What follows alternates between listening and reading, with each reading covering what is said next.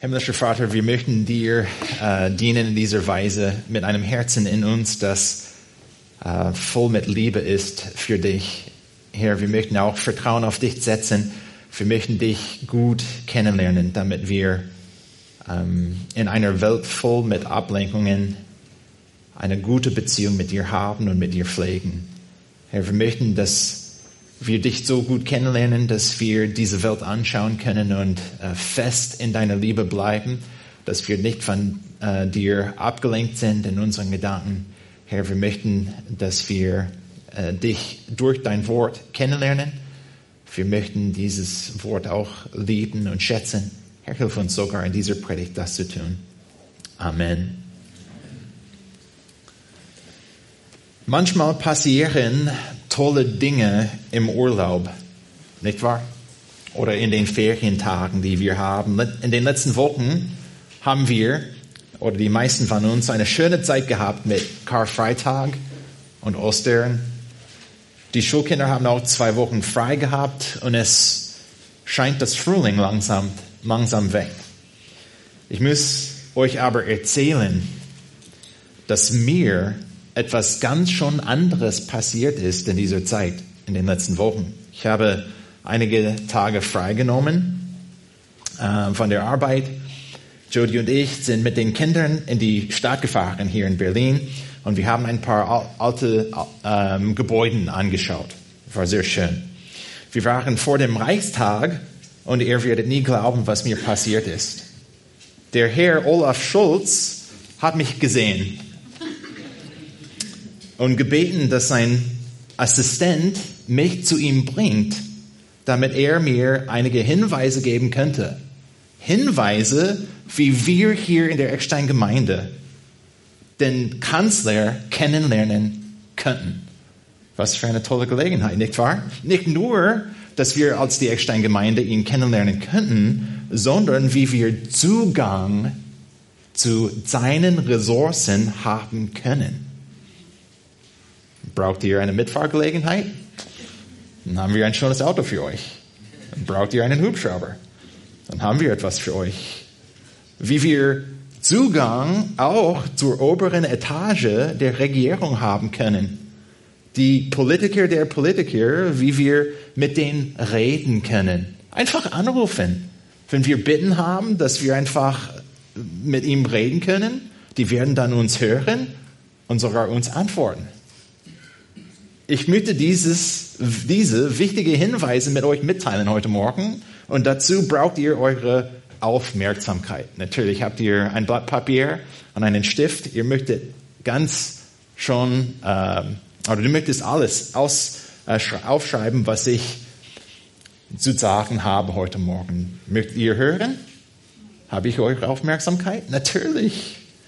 Natürlich war es nicht genau so. Wir waren vor dem Reichstag aber niemand ist auf mich zugekommen. Aber wenn wir etwas Wichtiges hören, dann sollten wir und sogar müssen wir gut zuhören, nicht wahr? Besonders wenn wir so eine Gelegenheit haben. Wir möchten so eine Gelegenheit, Gelegenheit wahrnehmen. Wir würden nicht denken, ach, na ja, es ist kein Ding, es ist mir nicht wichtig. Eine Person, die wichtig ist, oh, schön, wäre toll, aber ach, es ist mir langweilig.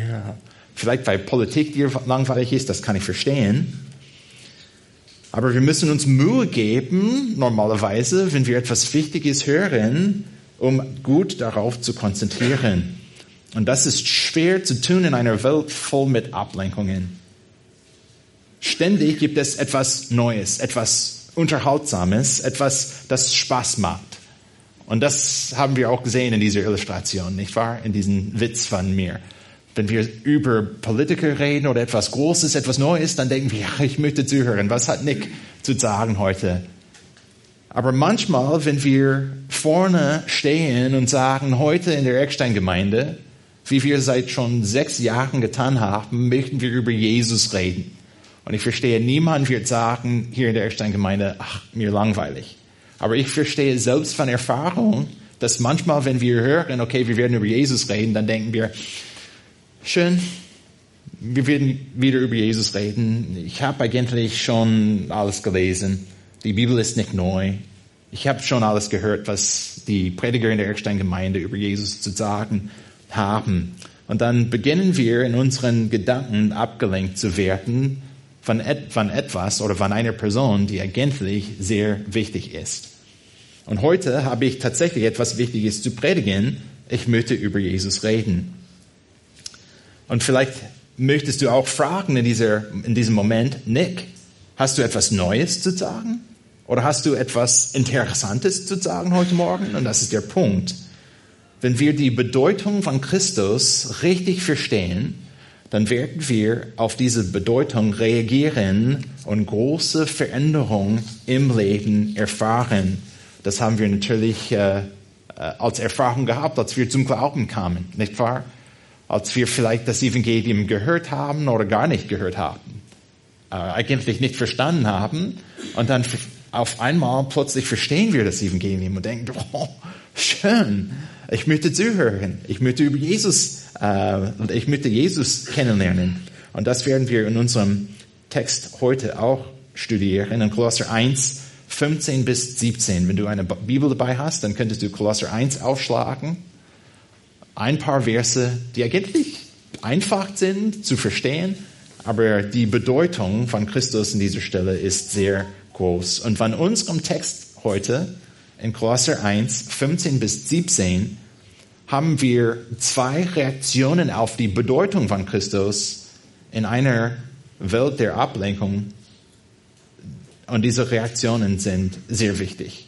Die sind mir sehr wichtig. Ich habe die vorbereitet für uns hier in der Eckstein-Gemeinde von diesem Text heute Morgen. Lasst uns den Text anschauen, Kolosser 1, 15 bis 17. Nur 1, 2, 3, drei Verse heute Morgen. Paulus hat für uns in Kolosser 1 ab Vers 15 geschrieben, dieser ist das Ebenbild des unsichtbaren Gottes, der Erstgeborene, der über aller Schöpfung ist. Denn in ihm ist alles erschaffen worden, was im Himmel und was auf Erden ist, das Sichtbare und das Unsichtbare, seien es Throne oder Herrschaften oder Fürstentümer oder Gewalten. Alles ist durch ihn und für ihn geschaffen und er ist vor allem und alles hat seinen Bestand in ihm. Vielleicht kennst du schon diese Bibelstelle. Die ist eine schöne Bibelstelle, wenn wir über Christologie reden. Wenn wir Jesus kennenlernen, dann haben wir eine super Gelegenheit in Kolosser 1, ihn kennenzulernen. Wir sehen hier in unserem Text das erste Wort in Vers 15 ist dieser. Und ich verstehe, wenn wir hier beginnen heute Morgen, sollen wir auch uns die Frage stellen, wer ist dieser?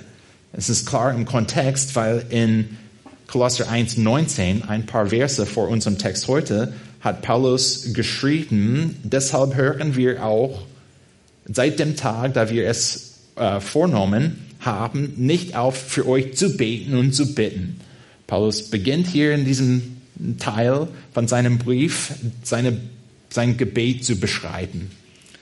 Und Paulus, Paulus betet für die Geschwister im Herrn dort in Kolosse und schaut mal Vers 10 an in Kolosser 1 und 11. Dann hat er geschrieben, dass er betet für die Geschwister dort, damit ihr des Herrn würdig wandelt und in ihm allem wohlgefällig seid, in jedem guten Werk Frucht und in der Erkenntnis Gottes, wichtige Worte für uns in unserem Kontext, in der Erkenntnis Gottes wachsen. Vers 11, mit aller Kraft, gestärkt gemäß der Macht seiner Herrlichkeit, zu allem standhaften Ausharren und aller Langmut, mit Freuden, indem ihr dem Vater Dank sagt. Er schreibt über seine Gebete. Er beschreibt sein Gebet und sagt hier, dass wir dem Vater danken sollten. Natürlich haben wir Grund, dem Vater zu danken. Hier in unserem Kontext auch, Vers 13 von Kolosser 1. Er, das heißt der Vater hier in unserem Kontext, er hat uns errettet aus der Herrschaft der Finsternis und hat uns versetzt in das Reich des Sohnes. Zwei wichtige Worte für uns hier in unserem Kontext. Paulus beschreibt sein Gebet. Er hat einfach geschrieben, ich bete für euch. Ich höre nicht auf, für euch zu beten, weil wenn ich für euch bete, dann denke ich an den Vater. Ich denke an Gott. Und wir haben Grund, dem Vater zu danken, wenn wir über Gott, dem, den Vater reden, weil er uns errettet hat Wie hat er das geschaffen? Wie hat er das getan? Durch Jesus, des, durch den Sohn. Und dann redet er oder schreibt er Gebet, Gott den Vater, dann schreibt er über Gott den Sohn, über Jesus uns versetzt, das hat der Vater getan, in das Reich des Sohnes seiner Liebe, indem wir die Erlösung haben durch sein Blut. Durch welches Blut? Durch das Blut Jesu. Er schreibt wieder, oder nochmal hier über Jesus, die Vergebung der Sünde. In seiner Beschreibung seines Gebetes, Gebets.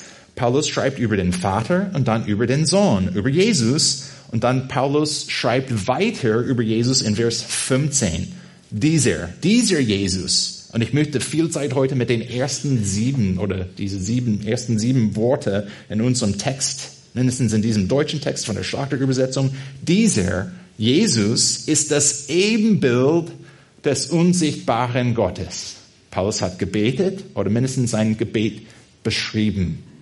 Er hat über den Vater gesprochen, über den Sohn gesprochen und jetzt schreibt er etwas Erstaunliches über Jesus. Jesus, dieser, Jesus ist das Ebenbild des unsichtbaren Gottes. Zuerst das Wort Ebenbild. Was bedeutet Ebenbild? Ein Bild, das eben ist. Puh, gut, dass das so einfach ist, nicht wahr? Das Wort kommt vom griechischen Wort Icon. Das klingt wie Icon aus, nicht wahr? Wie, oder das klingt wie Icon. Das Wort bedeutet das, was die gleiche Form wie etwas anderes hat. Das heißt, dass wenn wir die Person, wenn wir eine Person anschauen, sehen wir ein Bild, das einer anderen Person ähnlich ist. Ich habe schon ein paar Mal in den letzten Wochen diese Illustration gebraucht. Ist eine gute Illustration, wenn wir Kinder anschauen. Nicht nur meine Kinder, aber allgemein Kinder anschauen. Oft sehen wir Ähnlichkeiten zu den, zu den Eltern. Und manchmal in einer Familie sehen wir eine starke Ähnlichkeit zu dem Vater oder vielleicht zur Mutter. Es ist halt so. Schaue ein paar an jetzt hier in der Gemeinde, ähm, die so, die Familien, die, die sind so. Und hier hat Paulus für uns geschrieben, dieser Jesus ist das Ebenbild. Er ist die, er hat die gleiche Form. Wenn wir Jesus anschauen, wenn wir Jesus kennenlernen, dann dürfen wir Gott kennenlernen. Erstaunlich, nicht wahr? Und wir haben gedacht, oh, das ist schön. Vielleicht, wenn Nick beim Reichstag ist und auch bei diesem Rasen einfach chillt ein bisschen und Olaf Schulz Nick Kleine sieht und sagt, ich möchte mit ihm reden, dann denken wir, oh, was für eine tolle Gelegenheit. Aber schau mal hier in unserem Text, Jesus ist das Ebenbild Gottes. Möchtet ihr Gott kennenlernen? Und ich denke, ich verstehe, die arme Übersetzer. Ich habe einiges aufgeschrieben und ich sage mehr, was ich aufgeschrieben habe. Aber denk mal an das Alte Testament auch. Und manchmal lesen wir durch erste, zweite Mose. Zweite Mose, cool, nicht wahr? Dritte Mose, vielleicht nicht so. Ähm, ist ein bisschen schwer zu lesen. Äh, aber zweite Mose. Wir können zweite Mose als Beispiel nehmen. Und wir lesen von der Erfahrungen Mose. Cool. Mose. Er hat mit Gott gesprochen. Und er ist einfach zu diesem Berg gegangen, hochgeklettert oder spazieren gegangen. Er hat die Stimme Gottes gehört. Er hat auch die Gute Gottes gesehen, so dass sein Angesicht strahlte. Oh, so eine Gelegenheit möchte ich haben. Möchtest du tatsächlich so eine Gelegenheit haben? Dann haben wir in Kolosser 1, 15 so eine Gelegenheit wenn wir einfach Jesus anschauen. Er ist das Ebenbild Gottes. Wenn wir Jesus anschauen, wenn wir Jesus kennenlernen, dann boah, sehen wir Gott selbst. Und ist etwas euch aufgefallen in unserem Text, in diesen ersten sieben Worten, die wir haben? Er, dieser Jesus, ist das Ebenbild des unsichtbaren Gottes. Ich verstehe, dass wir Kolosser schnell lesen können. Es sind nur sieben Worte, die wir haben. Und dann lesen wir den nächsten äh, Satz. Kein Problem. Aber der, Jesus, dieser ist das Ebenbild des unsichtbaren Gottes. Gott ist unsichtbar. Du kannst ihn nicht sehen. Erstaunlich, nicht wahr? Auch, hört zu, Äh, ich hab, wir haben eine Beschreibung von 1. Timotheus 6, 16. Ihr müsst nicht aufschlagen, vielleicht aufschreiben, wenn ihr möchtet, äh, gute Notizen haben. 1. Timotheus 6, 16. Wir lesen von Gott und der Rettung und wir lesen hier in 1. Timotheus 6, 16, der allein Unsterblichkeit hat, der in einem unzugänglichen Licht wohnt, denn kein Mensch gesehen hat, noch sehen kann. Ihm sei Ehre und ewige Macht. Amen. Wir können Gott nicht sehen. Paulus hat geschrieben, dass er unsichtbar ist. Es wäre unmöglich, Gott anzuschauen, seine Form zu erkennen. Ihn kennenzulernen wäre unmöglich in, einer, in so einer Weise. Und Paulus hat für uns geschrieben, dieser ist das Ebenbild des unsichtbaren Gottes. Möchtet ihr eine tolle Gelegenheit haben im Leben, Gott kennenzulernen, dann müssen wir Jesus anschauen. Was auch erstaunlich ist, weil wenn wir auch an das Alte Testament denken, dann wissen wir alle hier in der Eckstein-Gemeinde, dass Gott eigentlich gegen Götzen und Bildnisse ist. Und ich habe nicht gesagt, dass Jesus ein Bildnis ist oder ein Götze ist. Aber wir wissen, dass Gott gegen solche Sachen ist. In, in 2. Mose 20, Vers 3 lesen wir, du sollst keine andere Güter neben mir haben. Du sollst dir kein Bildnis noch irgendein Gleichnis machen, weder von dem, was oben im Himmel äh, ist, noch von dem, was unten auf Erden, noch von dem, was in den Wässern, Wassern unter der Erde ist. Bete sie nicht an und diene ihnen nicht was wir gelernt haben vom Alten Testament, besonders wenn wir die Bibel durchlesen, dann wissen wir, okay, und auch von 2. Mose, die Erfahrung vom Volk Israel, es ist sehr wichtig, dass wir keine Form anbeten. Es ist sehr wichtig für uns, dass wir kein Bild von Gott machen. Kein nichts. Wir sollen nicht Gott malen, wir sollen kein nichts mit Ton schaffen oder Holz. Äh, Gott hat gesagt, mach das nicht. Es ist ihm, Gott, sehr wichtig, dass wir kein Bild machen und kein Bild anbeten. Aber hier in, in Kolosser 1 hat Paulus geschrieben, wenn wir Jesus anschauen, haben wir etwas anderes, weil er selbst ist Gott. Und durch Jesus, ich verstehe, wenn wir das theologische, systematische Theologiebuch aufschlagen, aufschlagen, weil das Buch ein bisschen größer ist, dann können wir auch sehen, dass Jesus Gott ist, zur Welt gekommen und er hat Fleisch zu sich genommen. Eine tolle theologische Wahrheit, damit wir, wenn wir Jesus anschauen und besonders wenn wir die Bibel lesen und verstehen, wie er denkt, was er getan hat, wie er liebt, wie er gedient hat, wie er, was er gelehrt hat, wenn wir Jesus anschauen, dann haben wir eine besondere Gelegenheit, Gott, der unsicht, den unsichtbaren Gott, kennenzulernen, anzuschauen, persönlich eine Beziehung mit ihm zu haben. In Jesus sehen wir, was super äh, einzigartig ist. Wir sehen Gott. Und das bringt uns zu unserer ersten Reaktion auf die Bedeutung von Christus in einer Welt der Ablenkungen. Du musst aktiv Jesus studieren. Du musst aktiv Jesus studieren. Wir müssen die Bibel aktiv studieren, um Jesus zu studieren. Wir müssen Zeit und Energie in diesem Studium investieren. Wir müssen uns Mühe geben, Jesus kennenzulernen. Weil wenn wir Jesus kennenlernen, dann dürfen wir Gott kennenlernen. Diese Aufgabe, die wir haben, Jesus zu studieren, ist eine wichtige Aufgabe. Das wisst ihr schon hier in der Eckstein-Gemeinde. Jesus zu studieren ist sehr wichtig. Eigentlich wichtiger als alle andere Sachen im Leben. Was für eine Aussage. Seid ihr noch wach? Äh, was ich gerade gesagt habe? Jesus zu studieren ist wichtiger als alle anderen Sachen im Leben zu studieren. Und natürlich hier in der Eckstein-Gemeinde sagen wir, ja, das stimmt, haben wir gehört. Tausendmal schon in den sechs Jahren hier in der Eckstein-Gemeinde. Aber glaubst du das tatsächlich? Ganz einfach können wir Ja sagen zu dieser Frage, aber bestätigt dein Leben deine Ja-Aussage. Hier ist, was wir in Philipper, Philipper 3 lesen. Ihr müsst nicht aufschlagen, ich habe ein paar Verse, die ich ähm, einfach vorlesen möchte. Philipper 3, Abvers 7. Philipper 3, 7 und 8 eigentlich. Paulus hat geschrieben, und ihr kennt auch diese Stelle, ist eine einfache Stelle, die wir auch lieben. Philipper 3, 7. Aber was mir Gewinn war, und hier können wir auch Pause drücken. Was ist dir Gewinn im Leben momentan? Beruf vielleicht? Abschluss? Ruhe? Geld? Freundschaften? Aber was mir Gewinn war, das habe ich um des Christus willen für Schaden geachtet. Vers 8, ja wahrlich, ich achte alles für Schaden.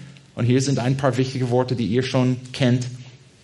Aber lasst uns die äh, einfach gut achten. Ich achte alles für Schaden gegenüber der alles übertreffende Erkenntnis Christi Jesu, meines Herrn, um dessen Willen ich alles eingebüßt habe und ich achte es für Dreck damit ich Christus gewinne. Alles, was wir in diesem Leben erledigen könnten oder haben könnten, ist eigentlich, ich möchte auch aufpassen, ist eigentlich Dreck im Vergleich mit der Erkenntnis Christi. Ich verstehe auch, und ich werde im zweiten Teil der Predigt auch erklären, wie wir die Sachen dieser Welt nutzen können, um Gott zu ehren. Verstehe. Ich verstehe 100 Prozent, dass wir Zeit, Energie, Geld, Ressourcen nutzen könnten, um Gott zu ehren. Aber was Paulus geschrieben hat hier, was die Bibel offenbart ist, im Vergleich zur Erkenntnis Jesus, Jesu Christi, ist alles unwichtig. Jesus kennenzulernen ist aber extrem wichtig. Ich verstehe, keine neue Lektion hier in der Steingemeinde. Aber die ist eine Lektion, die wir ständig anwenden möchten, weil wir auch in Kolosser 1,15 lesen, dieser ist das Ebenbild des unsichtbaren Gottes, der Erstgeborene. Und das heißt, heißt eigentlich oder hat eigentlich in unserem Kontext nichts zu tun mit einer Reihe von Geburt, sondern dass er primär ist, dass er, dass er die höchste Position in der Familie hat ist die Idee, die wir hier sehen. Er ist der Erstgeborene. Und hier, Paulus erklärt, der über aller Schöpfung ist. Jesus ist über aller Schöpfung. Nicht nur in, in, wo er sitzt momentan, aber in seiner Priorität. Jesus ist die Priorität. Jesus kennenzulernen ist die Priorität. Ist wichtiger als alle anderen Sachen, die wir im Leben studieren können. Und ich verstehe auch, die, ich schaue meine Kinder an und ich verstehe auch, dass sie viel Zeit in der Schule investieren und investieren müssen. Die würden freiwillig auch nicht zur Schule gehen, um ein bisschen mehr Zeit für andere Sachen zu haben. Ich verstehe, dass wir alle Arbeit haben. Ich verstehe, dass das Leben beschäftigt ist. Aber wenn wir Jesus studieren möchten, dann müssen wir seine Worte auch studieren, die Worte Jesus, was er gesagt hat. Wenn wir Jesus studieren möchten, dann müssen wir seine Worte lesen. Hier ist auch eine kurze Erinnerung. Könnt ihr jetzt dieses Mal Johannes 15 aufschlagen? Ihr kennt ja auch Johannes 15, ist eine gute Bibelstelle für uns. Aber dieses Mal ab Vers 7, Johannes 15, äh, ab Vers 7. Jesus hat zu den ähm, Jüngern viele gute Lektionen gegeben hier am Anfang in, äh, von, seinem, von diesem Text, Johannes 15 bis 17. Und hier in Johannes 15, Vers 7, Jesus hat schon erklärt, dass die Jünger in ihm bleiben sollen, damit die viele Frucht hervorbringen können. Und in Vers 7, Jesus hat gesagt, was Johannes für uns aufgeschrieben hat, wenn ihr in mir bleibt und meine Worte in euch bleiben, so werdet ihr bitten, was ihr wollt, und das wird euch zuteil werden. Dadurch wird mein Vater verherrlicht, dass ihr viel Frucht, viel Frucht bringt und meine Jünger werdet. wenn ihr in mir bleibt und meine Worte in euch bleiben. Seht ihr, wie wichtig es ist, dass wir Jesus studieren, seine Worte studieren. Auch hier in unserem Text in Johannes 15, Vers 9, gleich wie mich der Vater liebt, so liebe ich euch. Bleibt in meiner Liebe. Wenn ihr meine Gebote haltet, so bleibt ihr in meiner Liebe, gleich wie ich die Gebote meines Vaters gehalten habe und in seiner Liebe geblieben bin. Wenn wir Jesus studieren möchten, weil wir erkennen von unserem Text in, 1, in, in Kolosser 1, dass wenn wir Jesus studieren, dann dürfen wir Gott kennenlernen, der Schöpfer, Schöpfer aller Schöpfung. Wenn wir Jesus studieren, dann müssen wir sein Wort gut lesen. Wir müssen seine Gebote gut kennenlernen. Und ich verstehe, wir sind hier in der Eckstein-Gemeinde auf Gnade angewiesen. Wir sind von Gnade abhängig. Wir predigen das Evangelium oft hier in der Eckstein-Gemeinde. Keiner von uns kann die Errettung verdienen. Wird nie passieren. Auch wenn wir heute Morgen sagen, okay, ich möchte Jesus studieren und im Herzen denken wir, überlegen wir, weil wenn ich Jesus studiere, dann habe ich etwas von Jesus verdient. Ist unmöglich. Auch wenn wir im Leben wenig schaffen, um Jesus zu studieren, wir sind aus Gnade durch Glauben errettet, nicht durch das Studium. Aber wenn wir Zeit Energie und Energie haben und Gott uns segnet, dann müssen wir Jesus kennenlernen, müssen wir ihn studieren. Ich habe ein paar praktische Beispiele für euch heute Morgen. Die sind die guten Hinweise, nicht von einer von einem Politiker, aber von, ähm, einige Ideen sind von mir. Praktische Anwendung. Nicht unbedingt ein Gesetz von der Schrift, aber wie könnten wir dann Jesus studieren? Hier sind ein paar praktische Ideen für die äh, Eckstein-Gemeinde. Wir können viel Zeit mit den Evangelien verbringen. Ich meine Matthäus, Markus, Lukas, Johannes. Ziemlich einfach, nicht wahr? und ihr denkt, er hat 20 Stunden verbracht, um diese Predigt vorzubereiten. So einfach. Doch, ist einfach.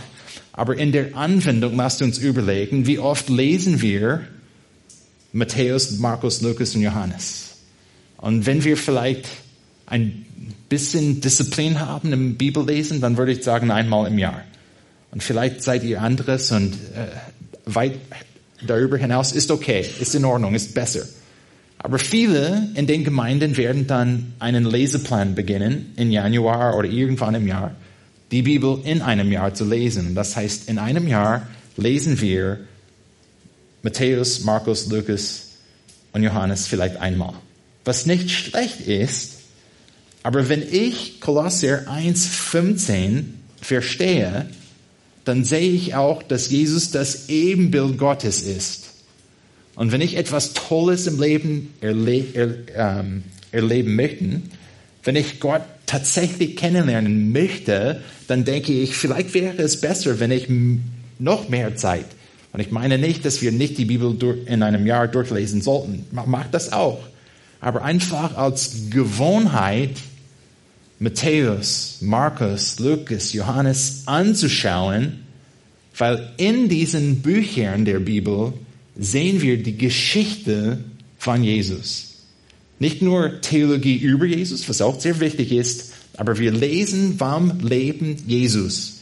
Wir sehen seine Worte, wir sehen seinen Wund, seine Wunder, wir sehen die Gleichnisse, die er gelehrt hat. Nur,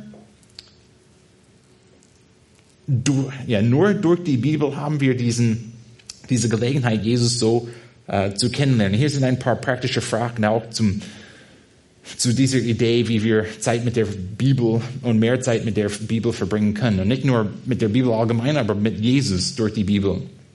Kennst du vielleicht alle die Wunder Jesu? Und ich würde sagen, wenn wir vielleicht zum Beispiel bei der Kinderstunde die Wunder erzählen, dann viele in der Eckstein-Gemeinde werden sagen, ja, das, oh ja, ich erinnere mich daran. Äh, den Wunder, ja, kenne ich. Jesus hat geheilt. Ja, ich habe schon gelehrt.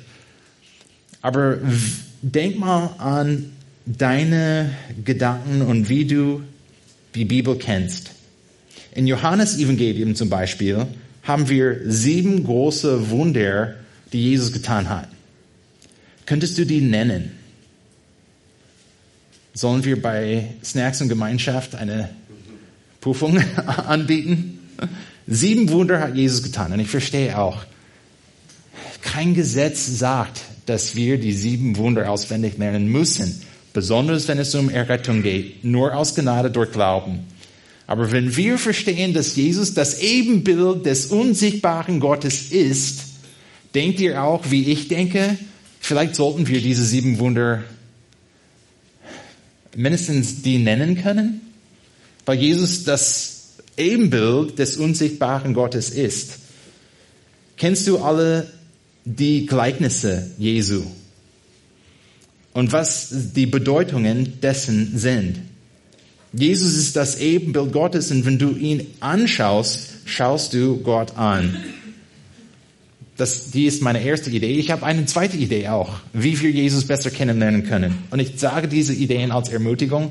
Ich verstehe manchmal bei einer Predigt, alles ist Aufgaben, Aufgaben. Ich verstehe, in Gnade versuchen wir einfach zu wachsen. Hier ist eine zweite Idee, wie wir in diesem Bereich wachsen können, um Jesus besser zu studieren. Du könntest auch Bücher über Jesus kaufen und reden, äh, reden, lesen. Kaufen und lesen. Ich verstehe, das Kaufen ist eine Sache, nicht wahr? Und das Lesen ist eine andere Sache. Ist einfach etwas zu kaufen und nach Hause zu bringen und zu denken, oh, das Buch sieht so schön aus. Und dann ein paar Jahre später Staub äh, wegwischen und wieder. Ja, aber ein Buch über Jesus zu kaufen, auch zu lesen. Hier ist ein praktisches Beispiel. Gutig und sanft von Dane Ortland. Wir werden das Buch lesen beim Männerkreis.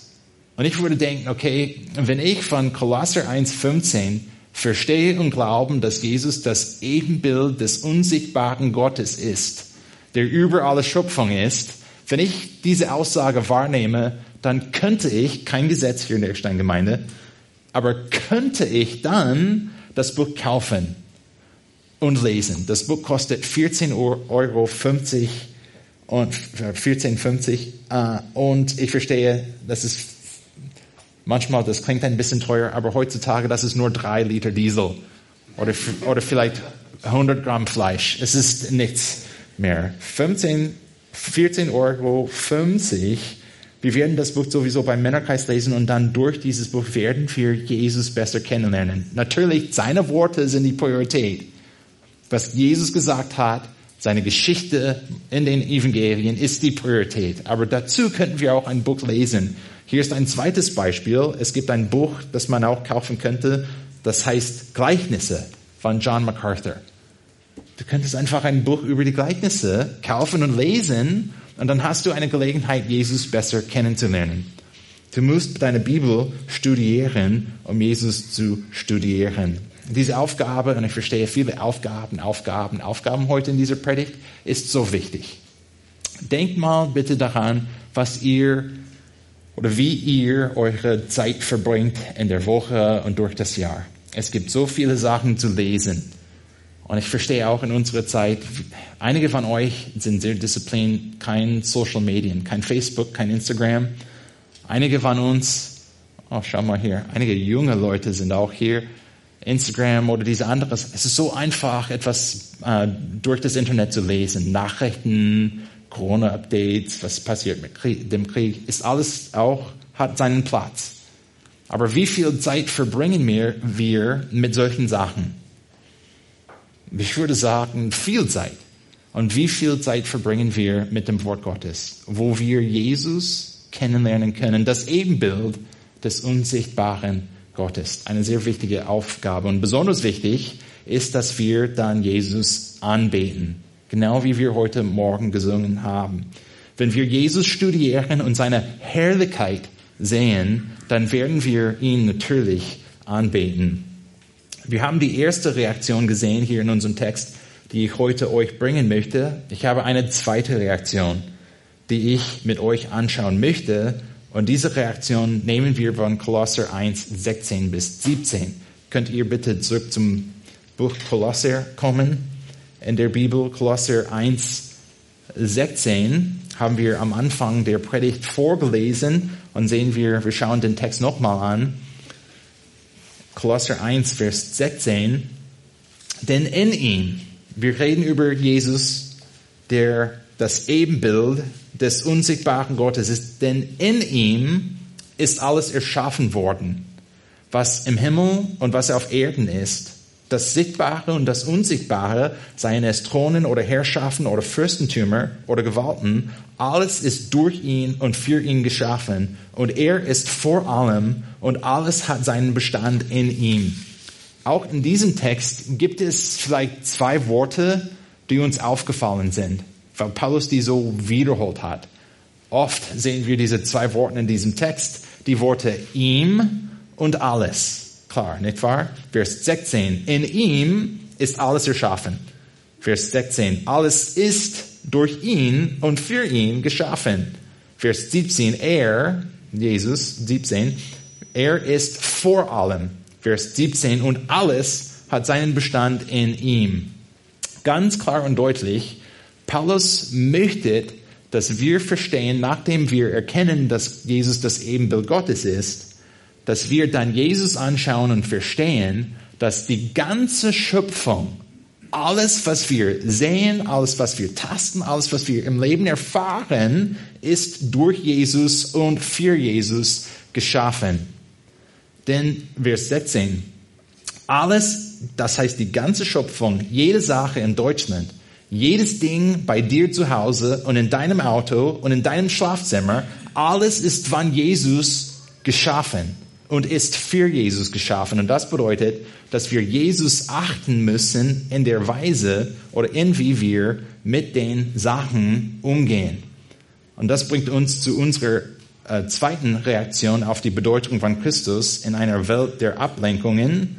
Du musst aktiv alles einsetzen, um Jesus anzubeten.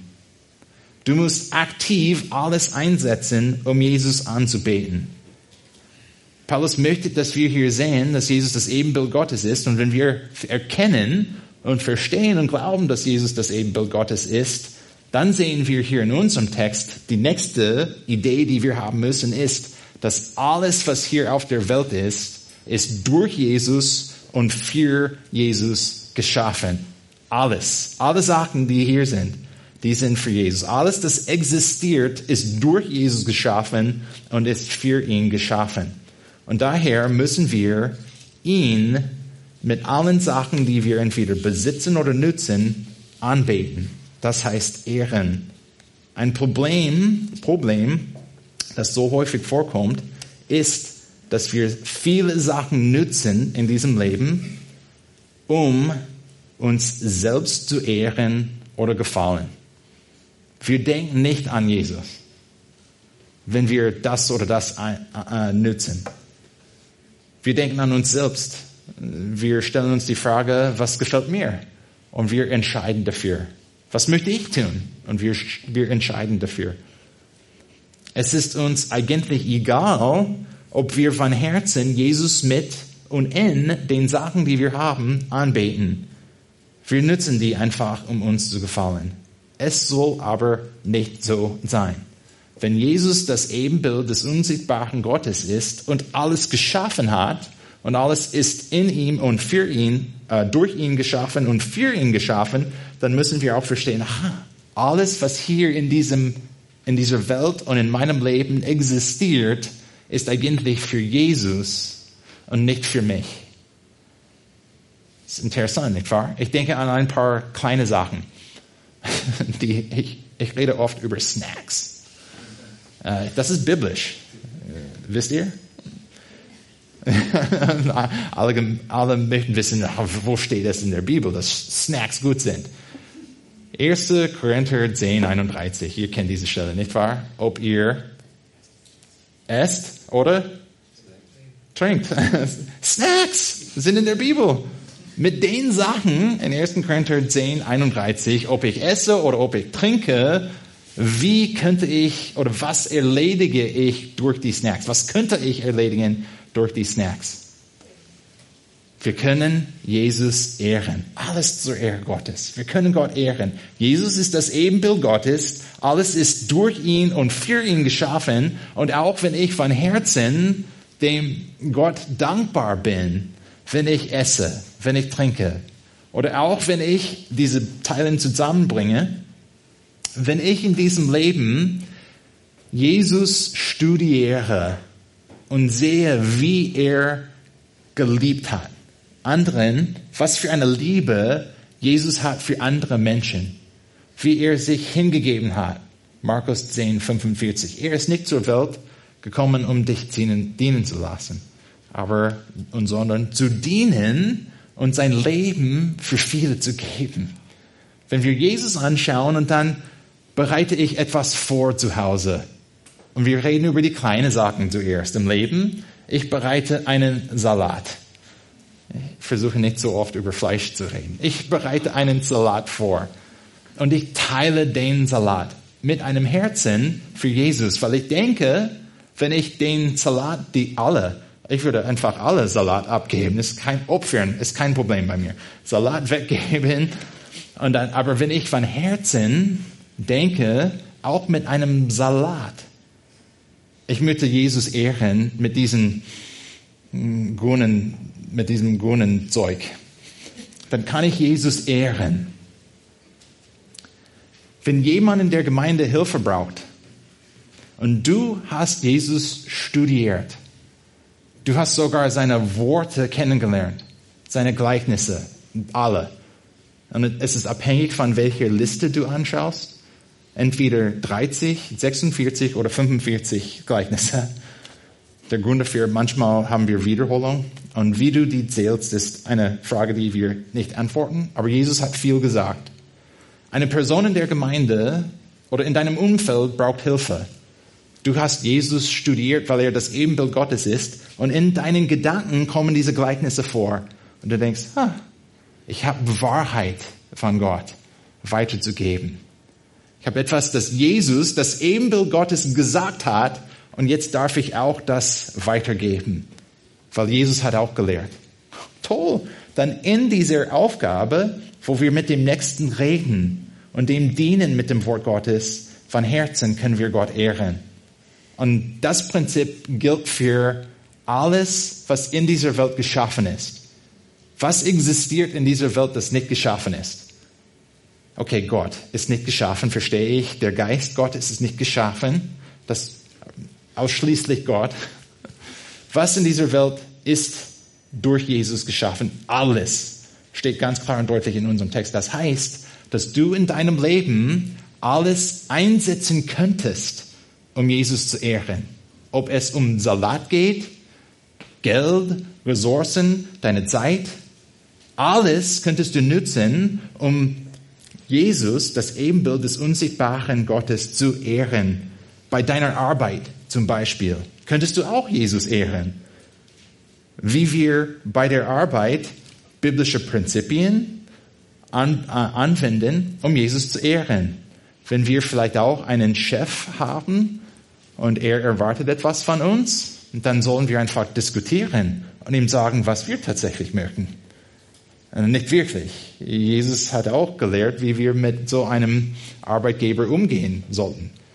Durch äh, Paulus, durch Petrus.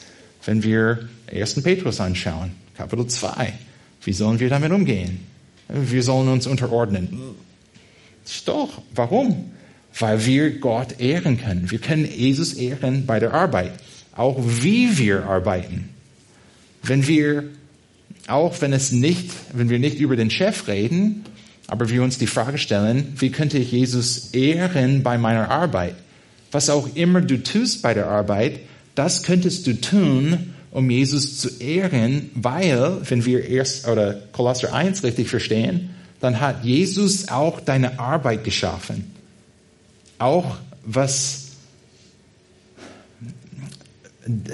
das, was du tust bei der Arbeit, ist von Jesus geschaffen. Ein Beispiel auch Finanzen.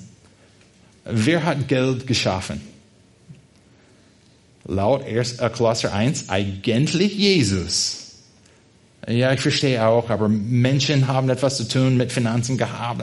Aber eigentlich, das Geld existiert wegen Jesus. Und du arbeitest vielleicht für die Sparkasse und wie du mit Geld umgehst oder wie du mit Geld arbeitest. Nicht nur wie du umgehst mit den Finanzen zu Hause, aber wie du mit dem Geld umgehst bei der Arbeit, das Jesus geschaffen hat, kannst du zu seiner Ehre tun. Auch vielleicht darfst du etwas produzieren bei der Arbeit. Wenn du etwas, ganz konkretes Beispiel, du bist ähm, nicht Chef, das ist Englisch, Koch. Du arbeitest in der, auch ein schweres Wort, Küche, äh, um Küchen zu, zu backen. Du möchtest eine Torte, es gibt immer einen Ausweg, nicht wahr? Du möchtest eine Torte backen. Das ist deine Arbeit. Und wenn du einfach Mehl, wenn es zu, für, wenn wir Mehl kaufen könnten, Mehl, Zucker und diese anderen Zutaten nimmst und auch etwas Wunderbares schaffst, das kannst, könntest du zur Ehre Gottes schaffen, zur Ehre Jesus. Zuerst in deinem Herzen, dass du dich hingibst und diese Sachen einsetzt, um Jesus zu ehren, in deinem Herzen, aber nicht nur im Herzen, aber indem du etwas Wunderbares produzierst und daran strebst, Jesus zu ehren mit diesem, mit dieser Torte. Das haben auch die Musiker in der Vergangenheit getan, nicht wahr? Thomas könnte auch bei einem Seminar erwähnen und er erklären, wie viele Musiker in der Vergangenheit schöne Musik gemacht haben. Wenn wir Musik anhören heute, die neue Lieder, nicht hier in der Gemeinde, aber einfach in der Welt, falls du ähm, irgendwann beim Einkaufen Lieder von der Welt hörst, dann hören wir diese neuen Lieder und die klingt, ich denke, dass die alle ähnlich sind. Was neu ist heute, ist eigentlich äh, das, was wir 1990 etwas gehört haben. Und wir haben E-Gitarre, Schlagzeuge und das war's. Aber denk mal an Musik von vor ein paar hundert Jahren und wie wunderbar tatsächlich diese Musik ist, ohne Computer. Äh, diese Musik zu schreiben. Und wisst ihr auch, dass viele, ich rede von ein paar Männern, aber viele von diesen Musikern haben etwas äh, produziert in der Musik, nicht nur um schöne Musik zu haben, aber ganz spezifisch, um Jesus zu ehren. Sie haben etwas Tolles getan mit den Gaben, die sie bekommen haben, um Jesus zu ehren. Und wenn Jesus alles geschaffen hat, die Gitarre, Klavier, alle diese Spiel, nicht Spielzeuge, Musikinstrumente, die wir haben, Schlagzeuge, wenn er das alles geschaffen hat, dann können wir etwas Schönes produzieren. Du könntest etwas in deinem Leben produzieren, um Jesus zu ehren, ob in der Musik, in der Wissenschaft, ähm, in der Kunst, Kindererziehung, mit deinem Auto, mit deinem Geld. Alles ist durch Jesus geschaffen und für Jesus geschaffen. Und wir möchten jede Sache, jede Sache nützen und einsetzen, um Jesus anzubeten. Und dieser Punkt hat eine direkte Verbindung mit dem ersten Punkt. Wenn wir Jesus besser und besser kennenlernen, dann werden wir wissen, was ihm gefällt wie genau wir unsere Sachen nutzen könnten, um ihn zu ehren. Daher musst du Jesus studieren und dann mit allem ihn anbeten. Und dann haben wir, äh, dann haben wir diese Erinnerung von Paulus in Vers 17. Er, Jesus, ist vor allem und alles hat seinen Bestand in ihm. Es gibt viele Ablenkungen, Ablenkungen in diesem Leben. Es gibt so viel zu tun, so viel Arbeit, so viele Leute. Das wissen wir alle. Wir dürfen nicht vergessen, dass Jesus das Ebenbild Gottes ist. Wir können Gott kennenlernen, indem wir Jesus durch die Bibel kennenlernen. Und wenn wir ihn besser kennenlernen, dann werden wir ihn anbeten. Das hat viel mehr Wert als die vergänglichen Sachen, die Motten und Rost verderben. Bist du bereit, so schnell wie möglich in deinem Studium Jesu zu wachsen? Könntest du einen Plan erstellen für das Bibellesen? Könntest du ein Buch über Jesus auswählen, kaufen lesen oder anhören? Und könntest du dich daran erinnern, Jesus mit allen deinen Sachen zu ehren? Lass uns mit ihm reden. Himmlischer Vater, wir möchten dir danken für diese Stelle, die wir haben und nicht nur eine Stelle, sondern eine wunderbare Wahrheit, dass wir dich anschauen können dass wir dich kennenlernen können, indem wir Jesus studieren. Und Herr Jesus, wir möchten dir danken, dass du zur Welt gekommen bist und dass du die Jahre hier verbracht hast und auch besonders in den letzten drei Jahren deines Lebens, dass wir so viel sehen, das aufgeschrieben ist für uns und so viel erfahren können von deinem Leben, was du gelehrt hast, was du getan hast, Herr, was dir wichtig ist. Und wir möchten dich so gut kennenlernen, dass wenn wir überlegen, wie wir dir gefallen können in diesem Leben, dass es sofort in unseren Gedanken kommt, weil wir dein Wort gut verstehen. Herr, wir verstehen auch, dass das nicht einfach ist für äh, uns in einer Welt, wo wir so viele Ablenkungen haben oder auch dazu viele wichtige Aufgaben und Verantwortungen. Und Herr, wir beten, dass du uns die Weisheit gibst, die wir brauchen, um dir zu ehren oder folgen, um dir zu dienen und dich zu ehren in diesen Weisen. Amen.